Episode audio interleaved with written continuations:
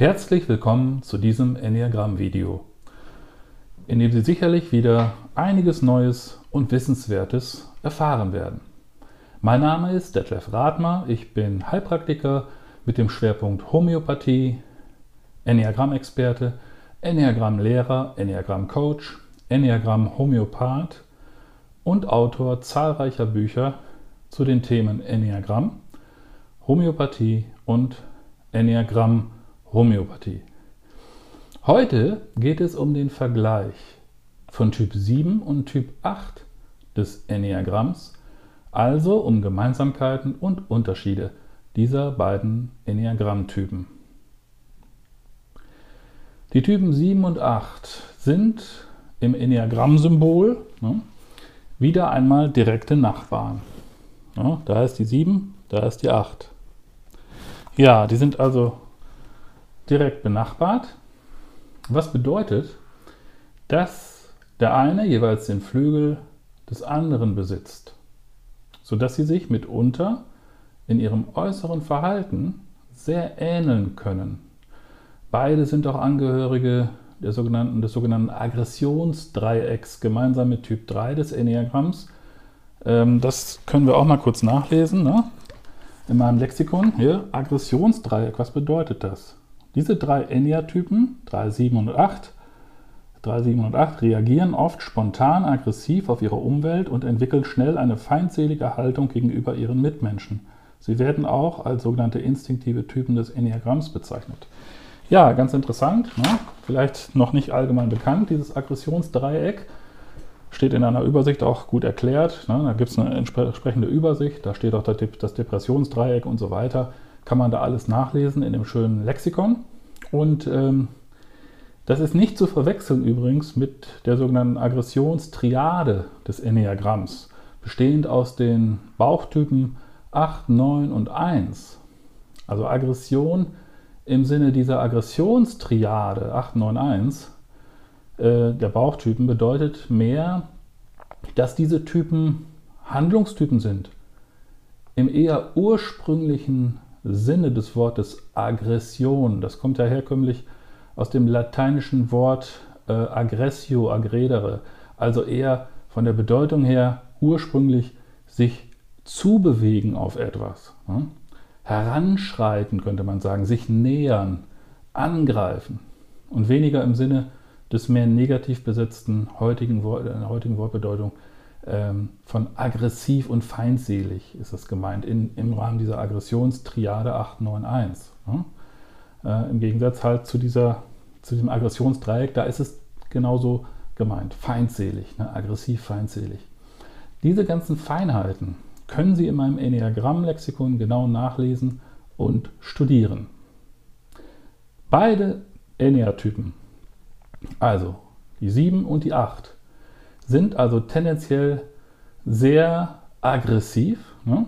aber oft versteckt und zunächst nicht erkennbar für ihre Mitmenschen. Also aggressiv im Sinne von feindselig. Ne? Ursache dafür sind meistens traumatische Kindheitsdefizite. Siebener haben in ihrer Kindheit häufig ein traumatisches Deprivationserlebnis durchleben müssen.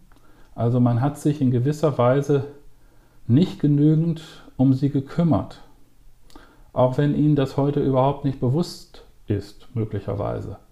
Sie brauchen als recht narzisstische Typen sehr viel Aufmerksamkeit, und gerade diese haben sie oft in ihrer Kindheit nicht genügend erhalten durch ihre jeweiligen Bezugspersonen. Ne? Es müssen nicht die Eltern sein, es können auch die Großeltern sein und so weiter. Ne? Also zum Beispiel irgendeine Form der begrenzten Fürsorge, zum Beispiel auch durch die Eltern. Ne? Ja. Dazu gibt es im Übrigen eine sehr schöne Übersicht in meinem Standardwerk zum Enneagramm, wer du wirklich bist, Enneagrammwissen in farbigen Schaubildern mit der Nummer 125 und dem Titel Kindheitsdefizite. Da werden die ganzen Kindheitsdefizite der neuen Typen äh, genau dargestellt. Ne? Das ist manchmal ein guter Hinweis auf den Enneagrammtyp. Also häufig. Ne? Deswegen im Rahmen meiner homöopathischen Erstannamnesen frage ich ständig, also regelmäßig nach den Kindheitsvorgängen. Äh, ja, ne? Und dann äh, hört man sehr häufig diese typischen, äh, typspezifischen Kindheitsdefizite. Achter wurden in ihrer Kindheit hingegen fast immer primär physisch oder auch psychisch missbraucht. Diese meistens körperliche Missbrauchserfahrung hat sie tief geprägt und führte dazu, dass sie jeglichen Missbrauch, den sie mit ihrem Oberflächenbewusstsein heute wahrnehmen, sofort bekämpfen, ne? Ja, mit allen Mitteln. Sie sind eben die Beschützer, auch für andere Menschen. Ne? oder gerade für andere Menschen, ne, denen als Schlechtes geschieht. Allerdings missbrauchen Achter ihre Mitmenschen durch ihre kontrollierende, durchsetzungsstarke und besitzergreifende Wesensart sehr oft unbewusst selbst. Das ist paradox, aber es ist so. Sie merken das aber oft nicht. Ne?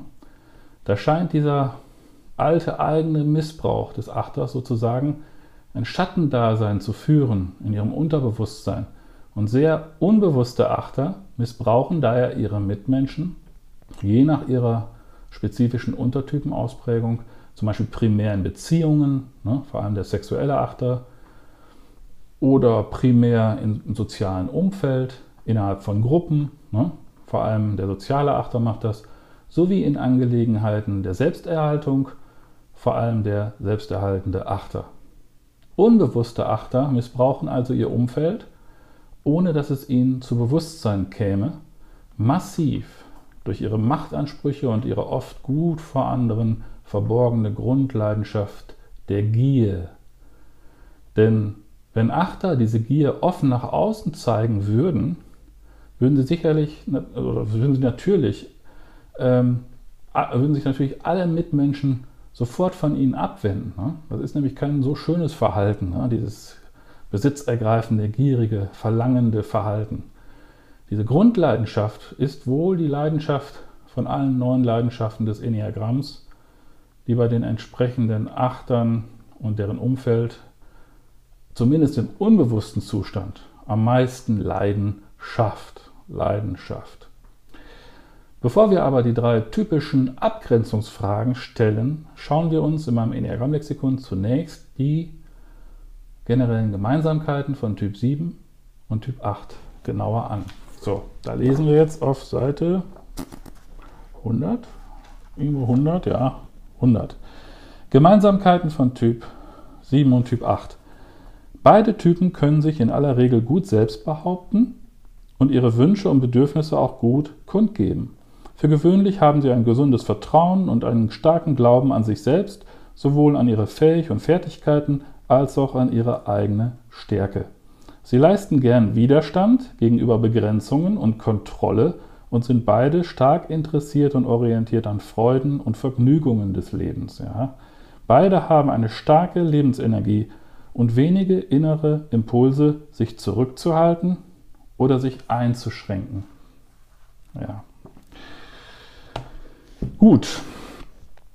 Ähm, das waren also die ja, zahlreichen Gemeinsamkeiten zwischen Typ 7 und Typ 8 im Allgemeinen. Da gibt es wirklich zahlreiche Übereinstimmungen. Nicht umsonst sagt der gute Dr. Claudio Naranjo immer, die 7 ist eine versteckte 8. Und ich muss hinzufügen, nach meiner jahrelangen Erfahrung mit den Untertypen bzw. meinen entsprechenden Patienten, kommt vor allem die selbsterhaltende Sieben mit ihrer unbewussten Maßlosigkeit in selbsterhaltenden Angelegenheiten des Lebens dem Achterprinzip der Gier oft sehr nahe, was eine Abgrenzung in der Praxis manchmal erschweren kann. Typ 7 und Typ 8 sind beide sogenannte rebellische Typen, aber sie rebellieren aus völlig unterschiedlichen Motiven heraus und deshalb auf sehr unterschiedliche Art und Weise. Siebener lehnen sich gegen jegliche Art von persönlicher Begrenzung in ihrem Leben auf. Ne?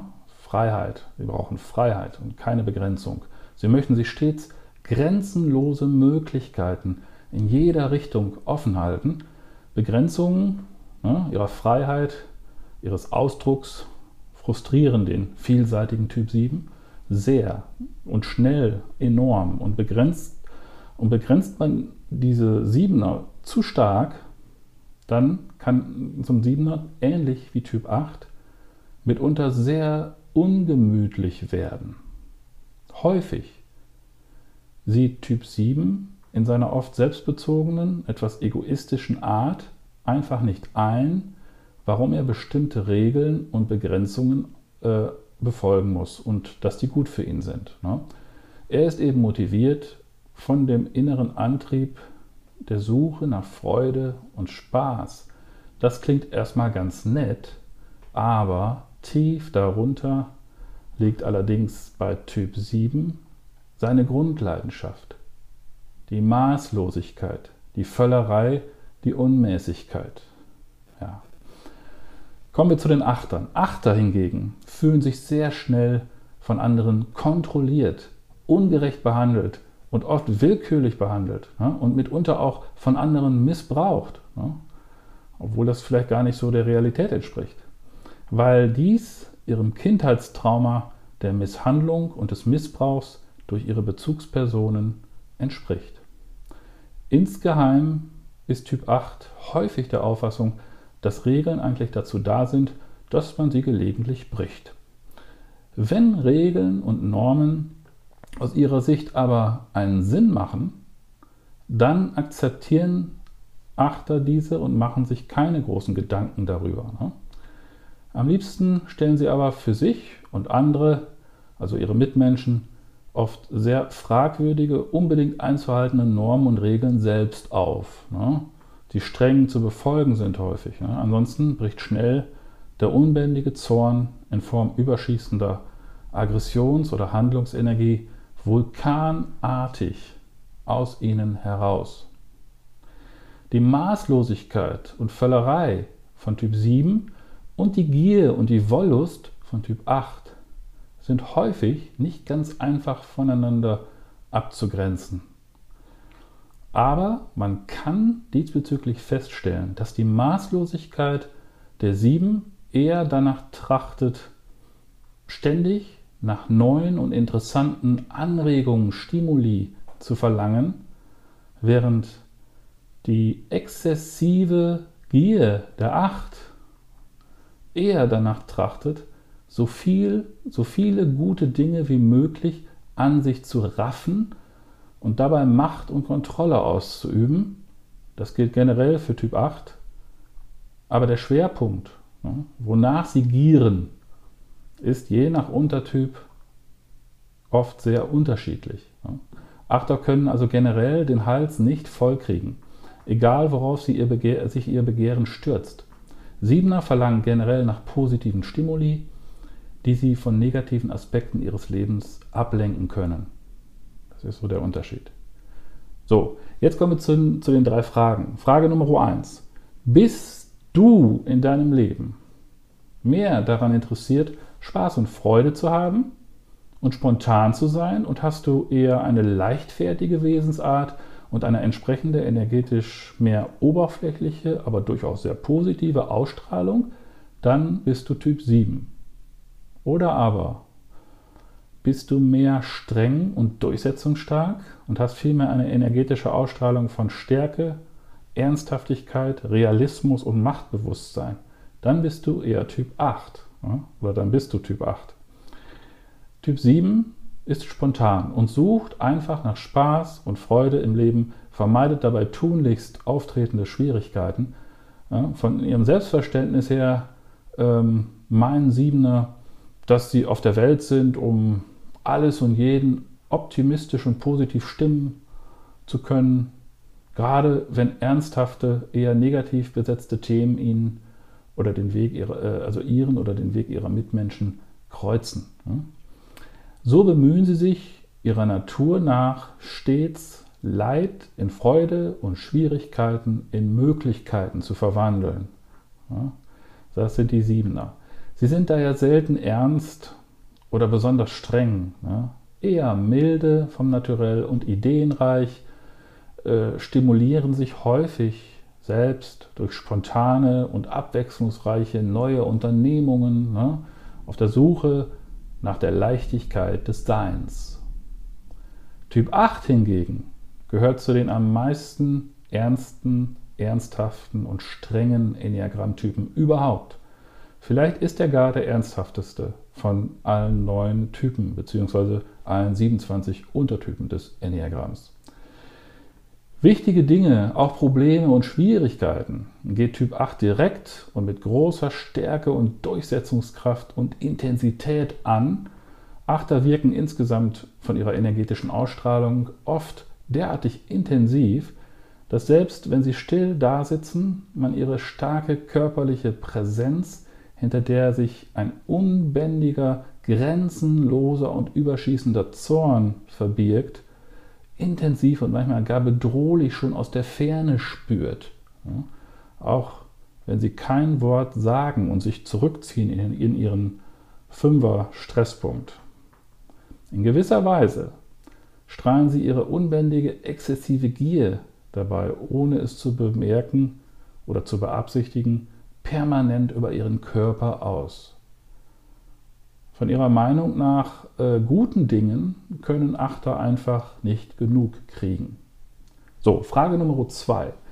Erlebst du deine Wirklichkeit über deinen Kopf, deinen Verstand, dein Denken, dann bist du Typ 7, oder aber erlebst du deine Wirklichkeit über deinen Bauch, deine Instinkte, deine Handlungen, dann bist du Typ 8.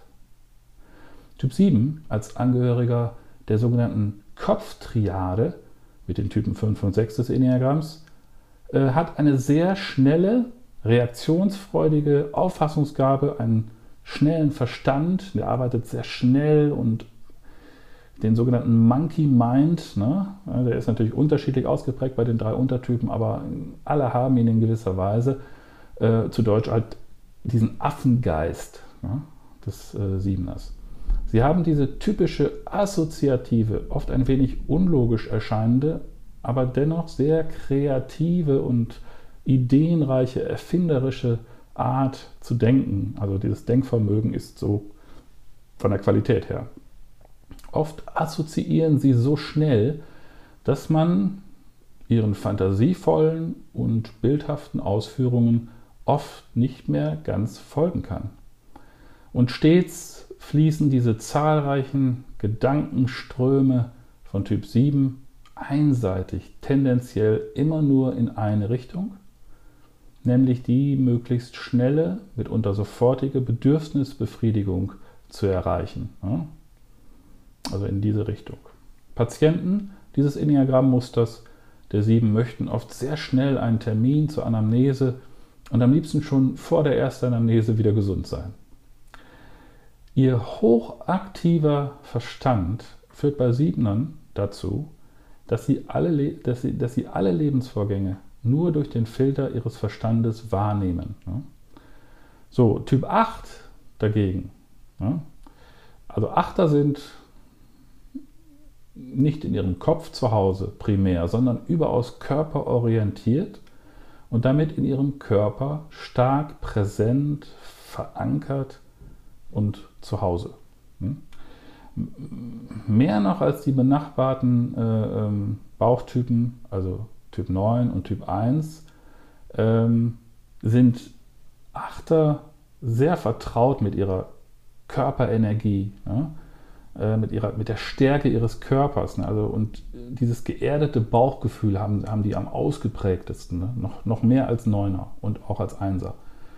Im Gegensatz zu Typ 7 der alles durch seine Verstandesaktivitäten wahrnimmt, nehmen Achter alles durch ihren Körper, ihre Instinkte, ihren Bauch direkt und unmittelbar wahr. Ne? Das ist direkt dieses Reptiliengehirn. So, Frage Nummer drei. Bist du eher ein Optimist, dann bist du Typ 7, oder bist du eher ein Realist, dann bist du Typ 8. Siebener sind die am meisten optimistischen Typen des Enneagramms. Das ist zweifelsfrei erwiesen wenden sämtliche Lebensvorgänge immer ins Positive, gehen leichtfüßig durch ihr Leben, ja, tragen dabei so eine, so eine Art unsichtbare rosarote Brille und versuchen damit jegliches Leid zu vermeiden. Ja, das Grundproblem bei Typ 7. Meistens haben sie ein Lachen oder ein Lächeln auf dem Gesicht, verbreiten möglichst gute Laune, gute Stimmung, positive Dinge nach dem Motto Don't worry, be happy. Ja. Achter sind wohl die am meisten realistischen Typen des Enneagramms. Sie leben stark geerdet und stark verankert und verwurzelt in ihrem Körper, wie schon gesagt, tragen eben keine imaginäre rosarote Brille, sondern ihr Blick ist höchst realistisch, am Machbaren orientiert ausgerichtet. Einige Achter mögen zeitweise auch ganz optimistisch daherkommen, ne, durchaus, aber auf Dauer ist diese optimistische, also die, diese einseitig optimistische Haltung, dieses permanente optimistische Verhalten dem Leben gegenüber mit dem starken Realismus eines Achters nicht vereinbar. Ne.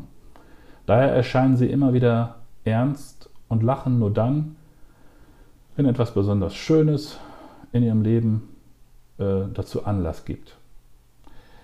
Ansonsten sind sie von ihrem Gemüt her eher recht ernsthaft. So, das waren die drei Abgrenzungsfragen. Man könnte noch so viel erzählen darüber, aber ich mache jetzt hier einen Punkt. Ähm, typ 7 und Typ 8. Ich hoffe, Sie können sie jetzt viel besser unterscheiden und äh, dann wäre der Sinn dieses Videos erfüllt. Abschließend, ja, abschließend nochmal aus meinem Enneagramm-Lexikon ne, die Differenzierung zwischen den beiden Typen. Also Differenzierung zwischen Typ 7 und Typ 8 des Enneagramms. Hier in meinem Buch, da steht, beide Typen unterscheiden sich darin, dass der Epikureer, Typ 7, Schmerz vermeiden möchte und dazu neigt, Schwierigkeiten oder Hindernisse wegzuerklären, vor Konflikten wegzulaufen und stattdessen seine Zukunft plant.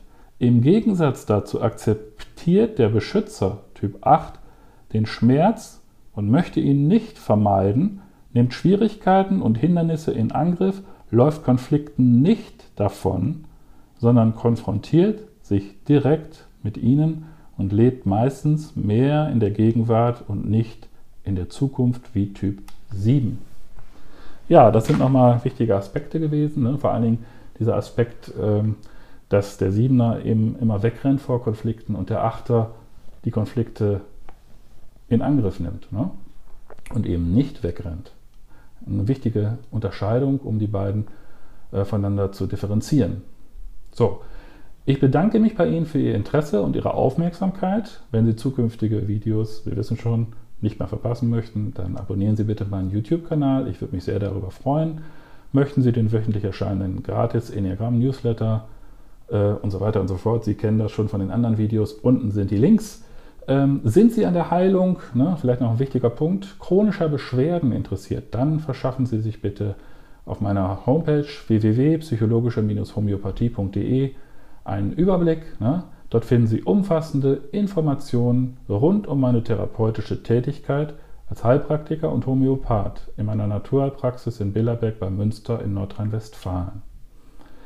Was Sie äh, dort bei einem Homöopathen, im Übrigen im Rahmen der sogenannten homöopathischen Erstanamnese erwartet, können Sie eindrücklich in meinem YouTube-Video die homöopathische Erstanamnese beim Homöopathen Patientenaufklärung erfahren.